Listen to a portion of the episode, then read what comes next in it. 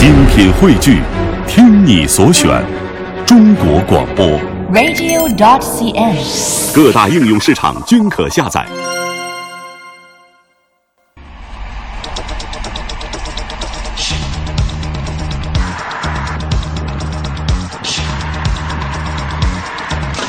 第三台车，凯迪拉克的 ATS L，这个 L 并不仅仅意味着轴距的加长，而且在发动机的最大功率、最大扭矩上都有提升，甚至方向盘的手感都会变得更加的沉重。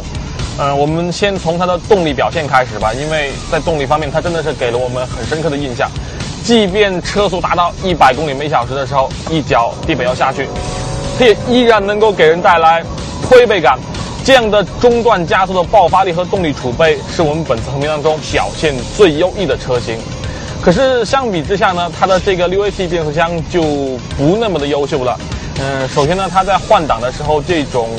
顿挫的感觉还是会比较明显，就好像憋了一股劲的感觉一样。其次，它整个降档的速度也依然是会有一些慢慢拍的感觉，尽管它的整个升降档的逻辑已经设计的是非常的不错了。呃，另外在底盘方面呢，它跟之前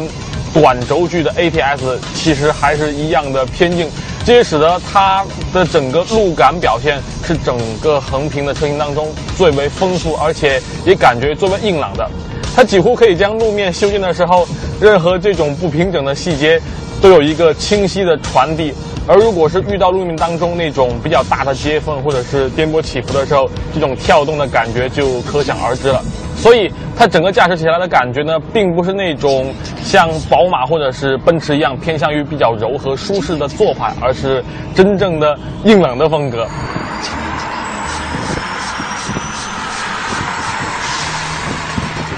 另外，我还想小小的补充一下，它的这个驾驶模式选择呢有三种，分别是舒适、运动和防滑模式。可是不同模式当中，它的这种差异其实也并不像是宝马和奔驰的车型那样这么的明显。所以这一台 ATS L 在日常驾驶的时候，它其实并没有这么的吸引我，尽管它的功力真的是很高很强大。